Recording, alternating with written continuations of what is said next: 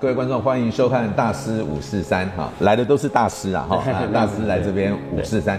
今天呢，我们非常非常的荣幸呢，邀请到这个黄明贤董事长哈，来跟我们聊一聊啊，这个咖啡的经营啦哈。那我们是不是首先请这个路易莎咖啡的董事长黄明贤黄董事长跟大家说个 hello？嗯，各位观众大家好，好，非常。欢迎这个董事长来我们大师五四三，今天真的是非常不容易啊哈，特地哈特地，呃这个请了我们这个李振华李处长也是好朋友哈，来一起邀请这个董事长上来，因为呃有一次呃署长呢呃到这个呃五谷哈这个路易莎咖啡去参观的时候，还特别找我说，哎要不要一起去看一下？对对，他觉得说这个咖啡可以在这么短的时间之内哈这样做起来哈，真的很不容易了哈，所以呢就邀请我去看，看了以后啊真的是。印象深刻啊，所以我就想说，特别想说邀请这个 董事长来这边来跟大家五四三一下。是，那我首首先介绍一下我们董事长哈，呃，董事长你不要看他这个年纪轻轻啊，但是这个咖啡的这个。职人的这个历程啊，已经非常久的时间了哈。那他曾经也在这个星巴克待过，好，也在意式企业对待过哈。那都是咖啡专业，虽然他是会计系毕业，会计系对对对，会计系对这个上面呢，其实是不仅是咖啡职人大师，也是经营大师。短短几年把啊路易莎呢经营到现在大概有五百多家，哦，真的是一个呃算是台湾奇迹之一啊哈。那他有一些经营的心法，还有他的一些啊这个座右铭呢，等一下我们再来一一请教他哈。那他也得过几个奖哈，也跟大家介绍一下。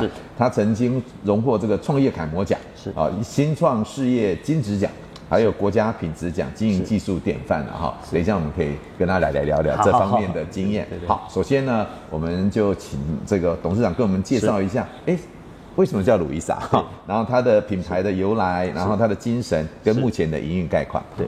路易莎是意大利文，路易莎是女神的意思哦。是。那我们其实，在做一杯好咖啡，最重要的就是我们要咖啡的起源，意式咖啡起源在哪？其实就在意大利。嗯。所以我觉得把意大利的名字作为我们路易莎的品牌的象征，我觉得我们我们用最咖啡起源的精神，热爱咖啡起源的精神，希望这个精神可以。传递到每一个咖啡爱好者的身上，是。所以当时我听到路易莎这个名字，我就觉得我要用这个名字来做我的 logo。哦，是，是，有一个灵感。嗯，对对对对对对。OK，那你现在目前的经营的情况是怎么样呢？我们现在大，我们现在门市有五百三十间店。嗯，好，所以我们大概现在的，因为我们主要的营收是有直营店的获利跟加盟业者的出货，嗯嗯，所以大概现在的营收。是二十多亿，因为我们没有并加盟店的营收。哦，对对对对对对对。那你直营跟加盟现在的比例大概是多少？我们有一百八十间直营店，嗯哼，跟大概三百三十间加盟店。哦，三百三三百四十间加盟店这样。嗯嗯嗯嗯。那以目前的一个概况来看的话，是。那您觉得呃，目前每年的成长大致上的状况是如何？那你目标是是如何呢？嗯。我们大概每年都会开大概七十间门市的、嗯、的的目标往前进嘛，这样，嗯嗯、然后反正只要哪里有咖啡爱好者，我们就会去展店这样。哦，是是是，因为我曾经看到说你们有一些。黑卡的这个收集嘛，好，这个可以稍微说明一下这个事情。黑卡是一个很划划时代的事情，嗯，在早期都用几点卡嘛，哎，对，paper 的指点卡，嗯，但我们那时候是有一个叫做聊天机器人的概念，嗯嗯，我们怎么样由我们门市跟每个消费者沟通，不可能靠人来做，一定是靠机器人，嗯，所以那已经有点像 ChatGPT 的前身了，哦，那所以我们先把官网先整理好，嗯，然后给这个聊天机器人一个名字叫黑卡。哦，是。对对，所以我们那个年代是要初试吉祥优惠嘛，嗯嗯，哦，那所以那时候我们一推出来，收到六百万个触及，嗯，到现在已经有一百八十万个真实会员了，OK，啊，所以经过大概六年的努力，其实会员数成长的非常多，这样，嗯嗯。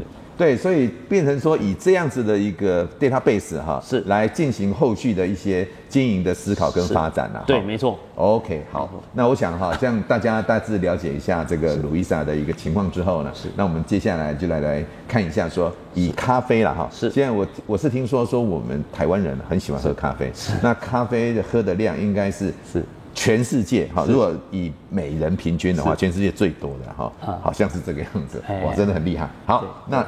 以一个这样一个餐饮连锁店的一个经营的情况来讲，是。你觉得现在的经营环境跟过去你刚开的时候，比如说你第一家店开的时候，跟现在有什么不一样？好，其实差非常多哎。第一个，其实最大的差别是这样，我们第一间店我连 POS 机都没有。啊，是，所以客人就把钱丢桌上，嗯，好，然后他自己找钱，哦，因为我们请不起员工嘛，哦，是，所以客人丢钱自己找钱都信任呐，哦，是，然后就做咖啡给他嘛，所以到底我们都用算杯子知道卖几几杯，哦，是是，那对对对，筚路蓝缕，对对对对，然后到现在你看哦，到路易莎大概有三十 percent 的信用卡支付了，嗯嗯，然后线上支付的比例也有些门是甚至于到七八成。都用行动订餐，嗯嗯，好，那现金的比例非常的少，嗯嗯，好，所以整个市场环境其实数位化是很明显在在往前推进这样，嗯嗯，对，OK。包含载具嘛，以前都要拿发票，现在都存载具就好了。啊，对对对对对。对。那消费者的习惯呢？除了刚提到他的支付习惯有一些改变之外，比如说他的偏好啦，是，或者是说他的消费行为啦，是，或者是说你面对的这个整个通路的一个变化啦，你觉得有没有什么跟过去哎觉得也真的是差很多的？其实现在消费者对咖啡应该越来越越在乎了。嗯，我们早期有经典咖啡嘛，嗯，现在有庄园咖啡，嗯，从早期大概每天卖不到一两杯庄园咖啡，嗯，到现在已经达到三分之一的量了，嗯，所以大家对于咖啡的品质是越来越高，嗯，然后大家对于数位生活的的的习惯，嗯，其实都已经根深蒂固了，一到店里手机拿出来就刷，或者甚至有人找个位置坐，嗯，我们因为五年前我们才讲在讲这个理念，就是大家到路易莎不要去排队了。直接找位置做点餐嘛，或者上班前就先点好，用特快车点好，到了就直接拿了。嗯，好，所以这样子的消费行为跟模式已经是很很很很成熟了。嗯嗯嗯嗯，就是说消费者其实对于数位的呃科技其实也是很熟悉。其实这一拜。欸、应该说疫情之次了哈，啊、对对对，门口就刷个 QR code。那当然，我觉得因为路易莎她也是对象，大部分是年轻人呐，是哦，所以我也喜欢路喝路易莎。为什么？让自己感觉成为年轻。人，对对，很样，对对，很样，对对对对对。那你刚刚讲那个庄园咖啡啊，我们家每每个礼拜就会选嘛哈，对，因为我就在家里面点，所以说家里面什么庄园咖啡啊、风味三明治啊、什么贝口啊、鸭饼啊，哇，几乎每个都 都吃过了，是是，但是好像新的还没尝试啊，对对，健康健康的健康健康，马上要来尝试了哈。是，那你觉得说哈，像这样子的变化，我看你五六年前都已经在做一些超前部署了哈，是那。接着未来哈，你觉得像这样子的挑战呢，这样子的机会呢？是，你觉得哎，你应该怎么样去应应呢？那数位科技可以帮助你做什么？嗯，其实其实因为当初在三四年前，哦，政府协助我们导入所谓的 MES 系统嘛，就已经把我们前台的 POS 机都整合好了，嗯，然后所有资讯可以回到中央工厂做即时生产嘛，所以每个资讯链是很清楚的，嗯，然后再去结合黑卡。所以我们现在可以做到自动自动叫补货。哦，是。我们很困难的，因为假设假设超商它是卖一个 item 嘛，对，但我们是会拆泵表，嗯，一包一包咖啡豆假设可以做五十杯，嗯，所以我们要把所有泵表都全部设好，嗯，那那如果你设好员工餐销售报废都很如实打进去，嗯，电脑就会算出来你要叫多少货嘛，嗯嗯嗯，所以我们以后就不用伙伴去叫货，电脑直接把它补货。哦，对对对对对对对对，因为我们有很真实的销售数字，我们才可以做到这样子的自动补货的概念。是，然后我们如果客人，我们开那么久了，对客人的消费习惯很确定了嘛，什么时候来也很确定嘛，嗯，所以我们就可以做出自动排班的系统。嗯嗯嗯，就是用来客数跟能力比，嗯，可以自动生成它的完美班表。哦，是是，对对，人就可以可不可以进入再呃深再深深入再谈一下说，对，自动排班表为什么对你们那么重要？嗯，其实因为我们要把我们的伙伴，嗯，都排最多人排在你讲的伙伴是员工嘛？对，员工员工，对对对，但是你们把它叫伙伴，对对对，我们我们都尽量。谈的伙伴，伙伴对伙伴关系，伙伴关系，对。对对。然后让他们，让他们要有客人的时候，嗯，多排点人上班嘛，嗯，没客人的时候少排点人上班，是，所以就必须要一定比例的正职跟批兼职的数量，嗯，如果你正职太多，一定是交汇在比较离峰阶段嘛，对，那正职太少。就班表就乱跑嘛。嗯嗯。所以呢，当我们可以用完美班表来套出他需要几个正职、几个兼职，嗯，我们在招募上就朝这个目标去发展。啊，OK。对，然后在派遣上就朝。客人多的时候多派人，客人少的时候少派人的方式去做排班，嗯、是，是，那这样子伙伴会比较轻松，嗯嗯，然后获利会提高，嗯嗯，那整个品牌的品质也会大大提升，嗯，那我们现在在努力这个方向，哦，是是，对，因为比如说我举个例哈，我每次去吃火锅，是，哎，就发现说，哎呦，人那么多啊，为什么？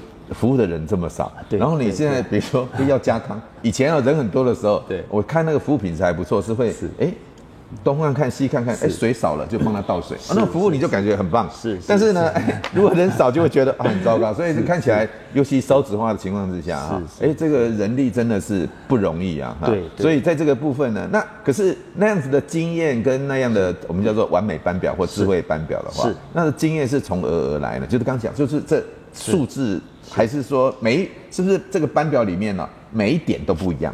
对，其实如果你要照班表来排，是千变万化。嗯，以以正值 PT 数跟时段人数，它是有无限可能的啦。啊，是，对。如果你叫某一个刚升到店长就自让他做主排这个班表，大概会很严重，嗯，能力会很不均衡。嗯，嗯，所以这是我们整个营运团队，嗯，每天在看业绩，嗯，然后排自己很努力去排班。然后排久了，大概排了好几年之后，会发现有一个模式，嗯嗯，怎么样排，它会回到一个人力比很好的状态下，哦，所以照着经验模式把它转换成公式，OK，然后就会得到我们现在所谓的完美或智慧班表，OK OK，所以这个应该是说在经营上面的一个，我们在说如果从产销人发展来看，是。就是在人力上面的调配跟资源怎么样？刚刚董事长帮跟我们提到说，哎。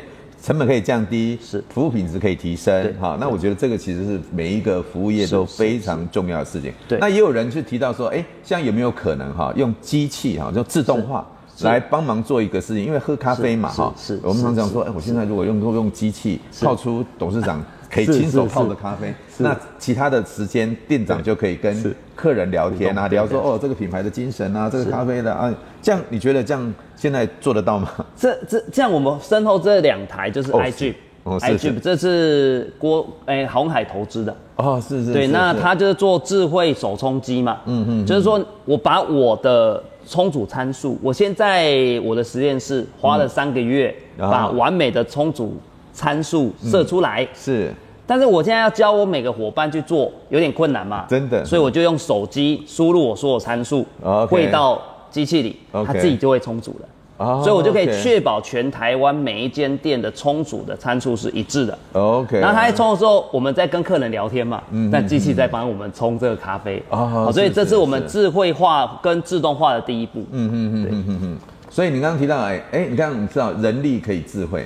然后对制造生产啊，生产应该说当场冲泡也可以智慧。对对对。那在工厂，因为我一次跟这个李正华李署长啊去看他们工厂嘛，这个部分也可不可以跟聊一下？说因为 Louisa 算是说从工厂一路到品牌哈，是有因为有些他就是呃这个只有做品牌做服务，哎啊其他啊，但是你们是从头一直开始到最后都是一条龙嘛，可以谈谈工厂是是。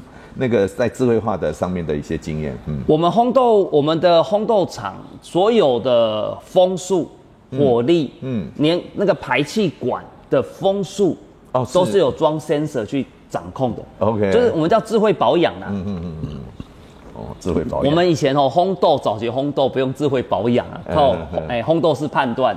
啊，忙起来忘记判断，它就会 烘豆就会烧掉。哦，是。哦，所以人家说没有烧过烘豆机也不算烘豆师。哦，是。对对对对对。那当你在所有的排烟管上装了 sensor，嗯嗯，当它的气流的速度开始变得慢的时候，就代表这个管道有点阻塞。嗯嗯嗯。那就代表一定要保养了，再不保养就有火灾的风险。嗯，所以我们就借由这些大量的 data，嗯嗯，去判断我们什么时候要保养咖啡烘豆机，嗯嗯，哦，这样子会对工厂安全度非常的好，嗯嗯，然后说每一批咖啡豆的烘豆曲线，我们说烘焙曲线，嗯，都是如实记录下来的。哦，是是，对，所以有一天如果你在某一间店喝到的某一杯咖啡，你就哦，怎么今天比较酸一点，嗯，或今天怎么比较苦一点，我们可以随时马上立刻追踪到哪一个批次生产的。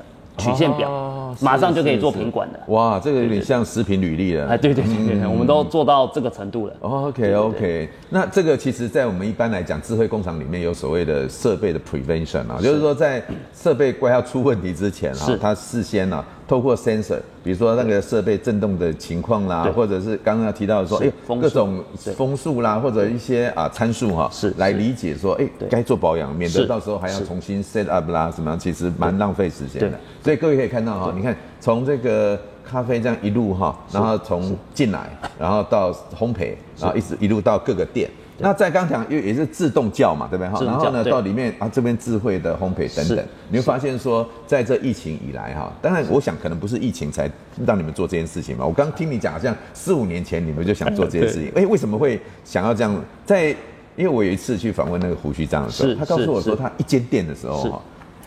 他们就开始有一个员工训练中心，是哎，一间店呢就员工训练，就表示他的目标其实就想到。那我刚刚听到你讲，好像还没疫情之前，你就想到后面这些事情了哈。那可不可以谈一下，说你当时从一间店慢慢到十间店到，哎，你是怎么想说将来的发展的一个 roadmap 呢？对，因为让每个人喝到一杯好咖啡，嗯，是我的我想做的事啦，而且是要能够消费得起的。啊，所以叫精品平价嘛，嗯嗯嗯，而不是用很便宜的价格卖不好的咖啡豆，因为我常常看到这种咖啡豆，我不敢喝啦。优质平价，啊，优质平价哦，我一直精品平价，精讲精品平价，所以我一直努力在做这件事情，嗯嗯，好，所以那这个概念来讲，当当然台湾要拓展更多门市啦。对，我们那时候我刚开店是一一个人一年喝八十杯咖啡，哦。到最近大概两百一到两百二十杯咖啡，哦，对，所以成长很多倍。嗯，那我觉得绝对跟咖啡变好喝有绝对关系。嗯嗯，我们在早期的咖啡实在是不是很好喝啦。嗯，对对对对，所以大家才会说去喝星巴克嘛，因为它相对比较好喝。哎，真的，但是真的也蛮不便宜啊，不便宜。嗯，对对。那到这个年代，大家的选择就会比较丰富了，因为大家的咖啡普遍都变好喝了。嗯嗯。好，那我们怎么样做到更超越的好喝？嗯，所以我们现在推出超越精品的概念。哦，是是是，从精品到超越超越精品。可不可以稍微说明一下你的理念跟做法这样？因为我个人认为，哦，这样为什么意大利人或北欧洲人，嗯，或者是日本人，他们的可以这么身身体照顾这么好？哦，因为他们其实像他们都喝 espresso 嘛，对，哦喝 macchiato，哦，对嘛，都是牛奶喝很少的地方。嗯，好，那牛奶最少其实黑咖啡啦。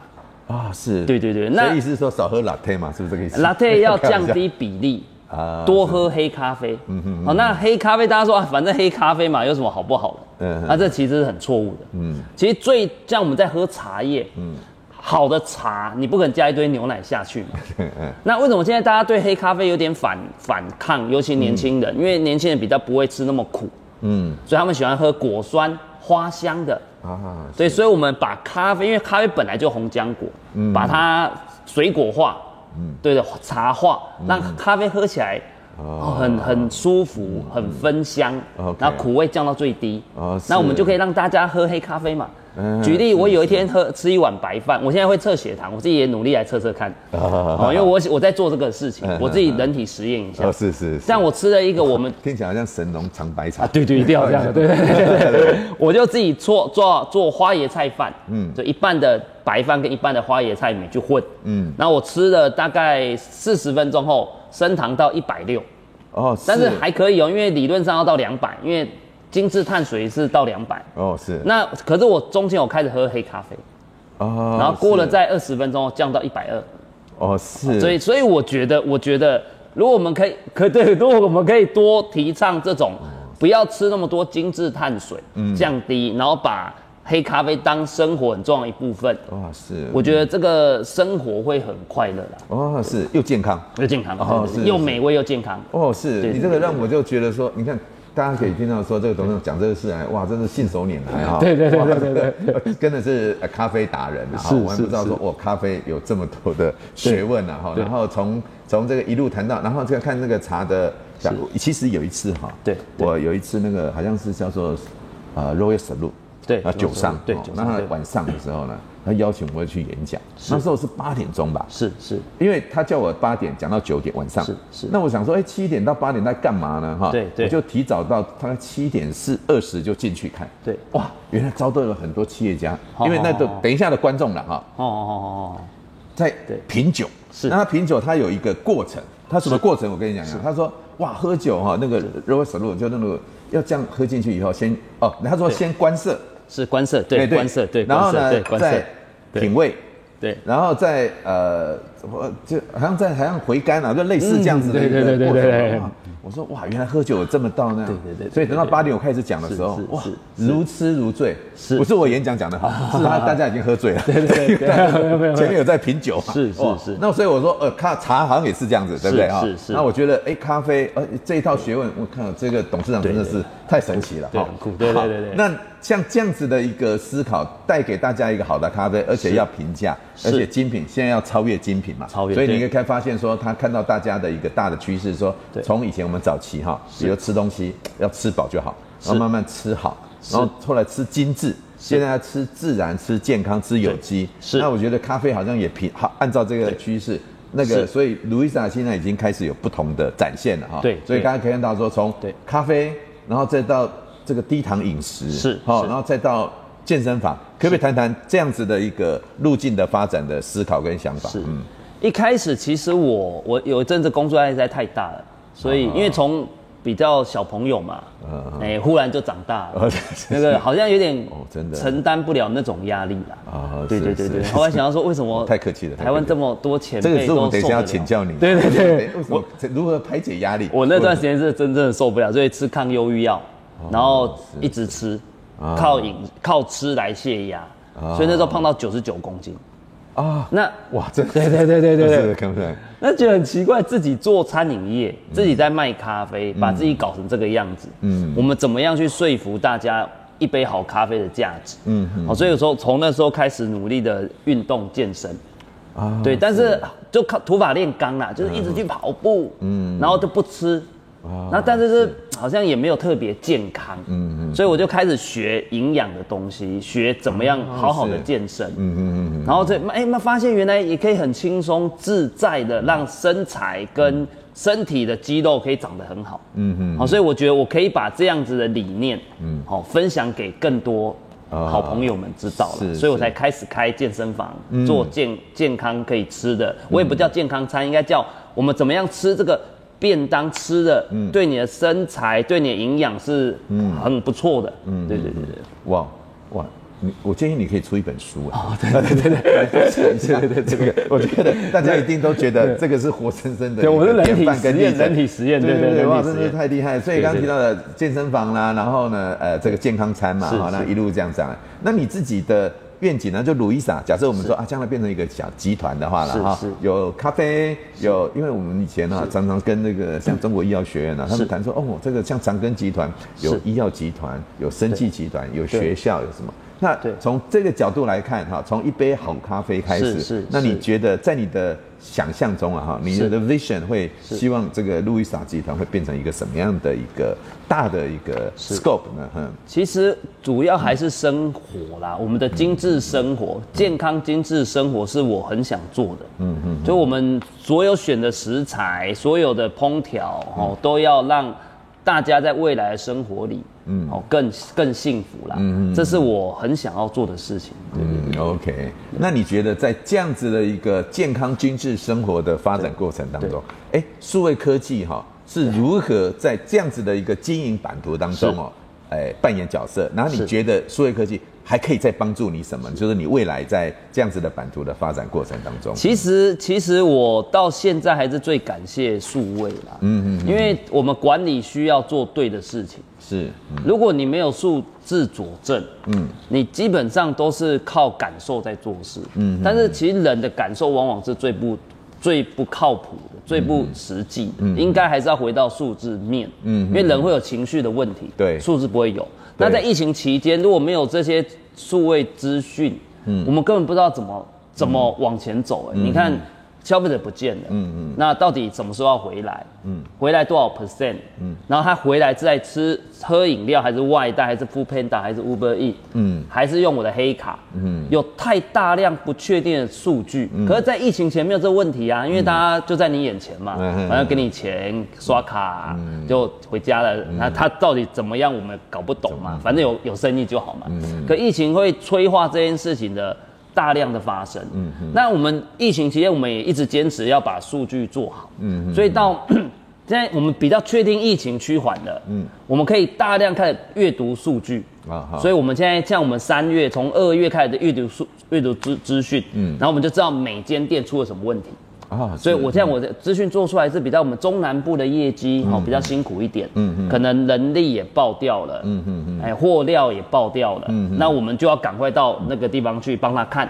举例，我现在就把台中美村，嗯。整个把它弄得更好，重新改装一下，oh, okay, 然后用我们的黑卡，因为有一百八十万的会员的嘛？对对，我就去贴标，嗯，好让大家知道我们要做活动啊，我们有八五折，嗯，大家赶快来重新体验我们美村的这种很很好的共享生活的一个门市的概念，嗯嗯，所以哦，大家看到讯息就全部都跑回来了，嗯嗯，那我们这时候又可以分析他回来是买什么喝什么，就更有利于未来，如果他对于他喜好的东西在。再发文给他哦，是让他再消费、再激活。嗯嗯。所以其实如果没有当初那么努力在做这个数据跟数位转型，嗯嗯，我真的不知道该怎么疫情过该怎么去经营路易莎。OK，对，哎，这个就让我们理解说哈，这个数据对服务业。营运的重要，其实刚刚数据不仅对营运呐，对刚讲的生产呐，哈，是。一路到这个整个 supply chain 嘛，哈，也是非常关键的哈。不过我倒是想请教一下，就是说从你一间店是。开始做这个数位化，是，然后开始不断的优化的过程当中啊，遇到了哪些问题？而这些问题呢，你是怎么克服的？哈，这样，嗯，基本上在台。基本上啦，我们要会懂得阅读资讯或想要阅读资讯的人，其实比较少啦。嗯哼，大家都去做资讯，嗯，但是没有人去阅读资讯，嗯，所以这是我比较遇到比较大的挫折。嗯嗯，就是我们是数据分析吗？对对对对，我们有那么多数据，嗯，那其实如果说营运团队应该理论上会很喜欢每天看数据，我看数据会很多痛苦，嗯，的原因是因为。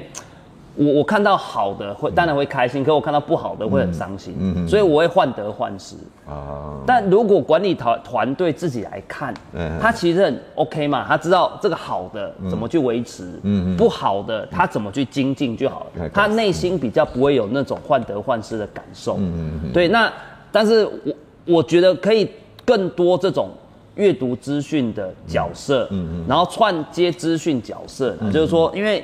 有的有的人很爱资讯，有的人其实他还是喜欢靠感受去做事。嗯，我们怎么样把这两个人，嗯嗯，靠在一起，嗯，或者部门跟部门这个部门靠在一起，嗯，让资讯可以畅通。嗯嗯，我觉得这也是我们面对很大的挑战。是。会不会说我们的员工都比较苦干实干，这样就好好努力去做，所以可能也没时间，或者是。说，哎，可能想到哎那个事情可能也不是，所以我们说可能要提醒他说，哎，这个努力工作之余，可能还要看看方向，那数据可能提供你一个努力的方向。对对对，这个就是最重要的方式了。嗯，对对对对。那从刚提到我们讲说，哎，呃，除了数据之外了哈，在因为。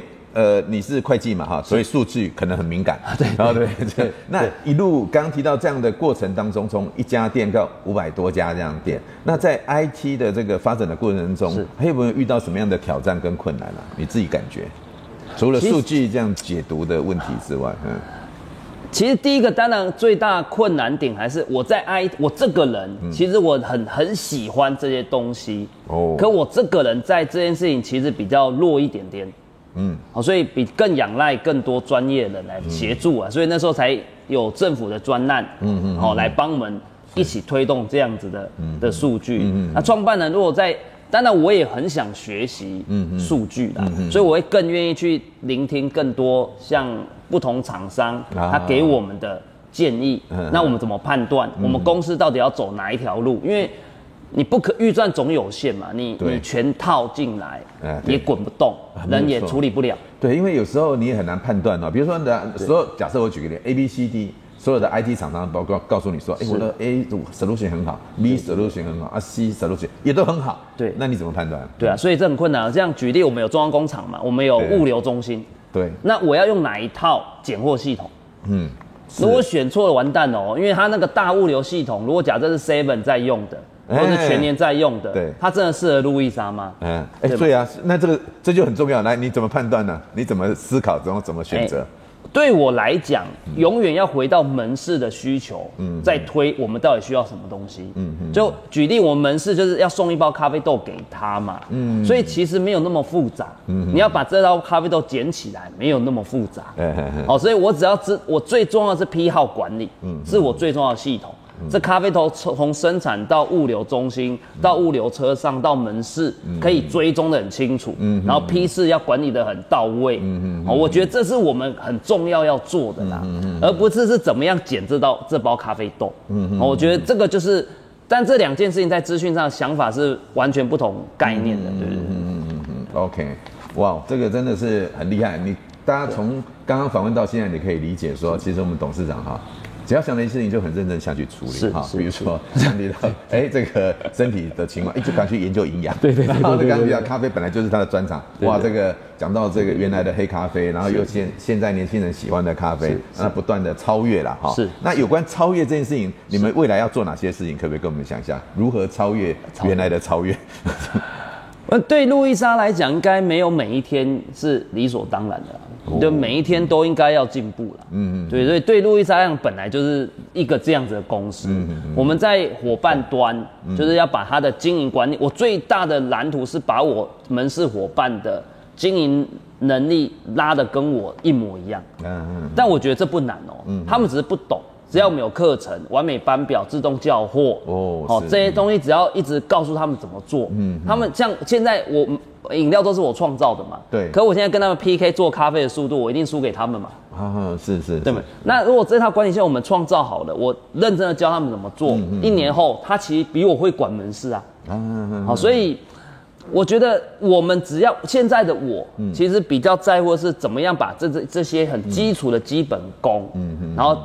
把让每个伙伴去彻底执行，嗯嗯嗯，就等于在超越他昨天的自己嘛，嗯嗯，所以我现在比较静下心来，想要在基本功上面发展。OK，就回到基本的啊。对，我们常讲说哈，有时候还是要从基本做了哈。但是一件事好好做哈，你就会是呃赢家行家。对对对对对对对对对对对对对，其实是非常重要的，还蛮基本的啦哈。是，因为我也看到你们准备，就刚才讲，除了伙伴起来之外，也有内部创业的制度嘛，对不对？就希望说这样也可以进一步的扩大版图。这个部分有什么思考跟想法？这个很酷哎，我我其实我我还有一个现在很非常认真工作。原因就是因为我希望跟着我打仗的人未来都有很好的人生啊，嗯、所以我觉得我试过各种可能，嗯、其实都很好，可是没有到那么这样。如果我们对我们如果说给他股票，嗯，对伙伴来讲拿到股票，可能那只是一张纸，嗯嗯，对他他他他也不会去卖啊，嗯、因为我伙伴都不会去卖股票啊，嗯嗯、啊，所以就他就卡在那边，也不知道动力，只是因为一张股票嘛，嗯、所以我现在做法更酷了，嗯、我直接帮他开店。哦，那店就他的了。OK OK，对对对对 对 OK OK。哎，这个店面我们公司把它租下来，嗯哼哼，哦，然后把它装潢好，嗯嗯，然后我负责设备，公司负责装潢，是，啊，我设备借他用。OK，他光是装潢跟他抽成，OK，然后他就不用花钱，他只要出租金啊，那些押租押金跟一些小东西他自己想买的，他就可以开店啦。是是，他赚的钱是他他的啊。哦，对对对对对对对。请问有没有年龄限制啊？像我们这种退休的，可不可以来 apply 一下，建成为你们的伙伴计划？伙伴伙伴计划伙伴计划，很酷哎。他们其实真的，当然过程中当第一次当老板哦，有一些还是需要。调整，因为我是希望他们可以当老板以外，嗯，还是必须把我他原本管的区域管好。啊，所以他不是离职哦，呃，是，他仍然在帮我管，嗯，但是也有家自己的店，一家自己有一个自己的家。啊，对对对对对，自己的家，哇，这个实在是太感到让让人家感到幸福了啦，哈，是是是是是是，所以哎，我们对，好，不过刚刚好像没有回应我的 啊，对对对对，是说对这个六十岁以上的人还是有一点犹豫啊，没有没有没有，对对对，开玩笑，体力比较，体力要大量付出很大量体力的，是是是，哦，所以我要先到健身房先健身，对对对，健身一下，对对对对对，他们的伙伴，对，要练一下腿，因为他们站一天。哦，真的，站一天然后站一天，对对对，你知道我以前年轻的时候，一天上七小时的课，哎，也觉得无。所谓，对对哇！那一天突然发现，我到中华电信唱了一小时的，呃，六小时的课之后，对，大概脚就休息了三天，腿会酸，对对对对，差太多了，对对，只要练腿，好，好，这边真的是非常高兴了哈。那最后我们还是稍微轻松一点了哈，是是，看看能不能五四三一下，把这个董事长的心路历程、甘苦谈啊，跟我们分享一下。就是你像呃经历了这么段的这样的创业历程啊，你觉得呃？